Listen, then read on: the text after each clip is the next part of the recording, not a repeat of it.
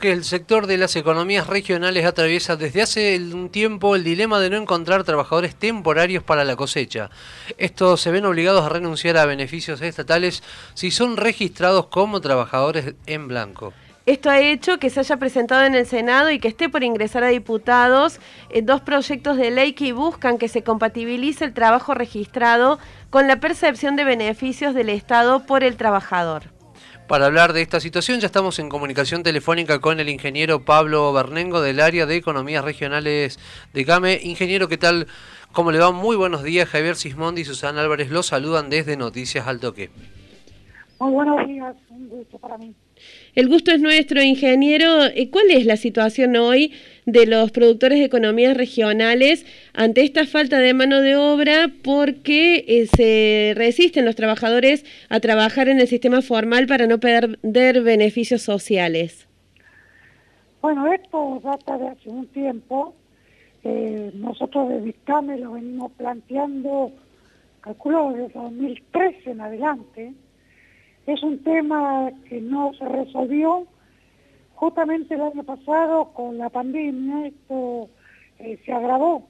Y el inconveniente es este, hoy tenemos trabajadores temporarios, que son los que generalmente los llamamos golondrinas, que son los que levantan nuestras cosechas, ya sea la uva, la manzana, el olivo, eh, la nuez, eh, la yerba mate y por lo general son trabajadores muy vulnerables y por lo tanto eh, cobran, digamos, estar insertos dentro de los planes asistenciales que da el gobierno. El año pasado, con la pandemia, esto ha provocado que, bueno, de 3 millones de beneficiarios pasamos a 9 y por lo tanto tenemos más cantidad de beneficiarios y esto nos ha quitado, por temor a que estos trabajadores este, pierdan el plan, que lo cobran mensualmente durante todo el año, que pierdan el plan y esos beneficios. Que de cambio lo venimos insinuando, la primera eh, vez que lo hicimos público fue el 12 de enero, este, se lo transmitimos a las autoridades nacionales. Es un tema que se tiene que resolver eh, por la vía de las compatibilidades. Es decir, nosotros desde CAME decimos que aquellos trabajadores colombrinas puedan percibir su asistencia, mantengan su asistencia proveniente del Estado y por otro lado que puedan tener un trabajo en blanco. Hoy estas circunstancias no se dan y por lo tanto desde ya el CAME nos hemos puesto a trabajar en un proyecto de ley justamente para modificar la normativa. que les impide este, tener trabajo en blanco a todo beneficiario, ¿no? Ingeniero Bernengo, eh, si está registrado significar un ingreso importante para el trabajador temporal. Eh, ¿Usted cree que se daría esta situación? No, a ver, el tema es que hoy, a ver, el tema de hoy, y con los distintos planes que hay que el trabajador se puede, eh, eh, digamos, adquirir o, tenerlo, primero está la constancia. Es un plan que, se, que lo cobra todos los meses. Eso ya es bastante más seguro hacia una familia vulnerable, ¿no? Y por otro lado, eh, compite hoy en muchos casos, según el tamaño de la familia y demás, con mejores ingresos justamente que los que le puede dar el trabajo en blanco y que están, este, eh, digamos, predispuestos a través de la CNTA, digamos, de los trabajos, eh, de los salarios que corresponden bajo la norma de la CNTA, es decir, la Comisión Nacional de Trabajo Agrario, que regula los, los salarios de los trabajadores temporarios en época de cosecha, ¿no? Ingeniero, usted hablaba recién de eh, estas iniciativas que buscan que se compatibilice el trabajo registrado con la percepción de beneficios sociales por parte del trabajador. ¿Qué es lo que proponen esas iniciativas? Bueno, la iniciativa nosotros en principio trabajamos de fondo con una modificación en la propia ley, de la ley 24744, que es la ley que da esa asistencia universal eh, por parte del gobierno nacional. Y nos pusimos a trabajar de lleno con la senadora Nora Jiménez, este, senadora por la provincia de Salta. El proyecto fue llevado ahora en mayo. La senadora pidió rápido tratamiento justamente para dar respuesta, porque acá el tema es, a ver, que tenemos que trabajadores que quieren ir a trabajar no lo pueden hacer porque pierden un plan. Eso es entendible por el miedo a perderlo, ¿correcto?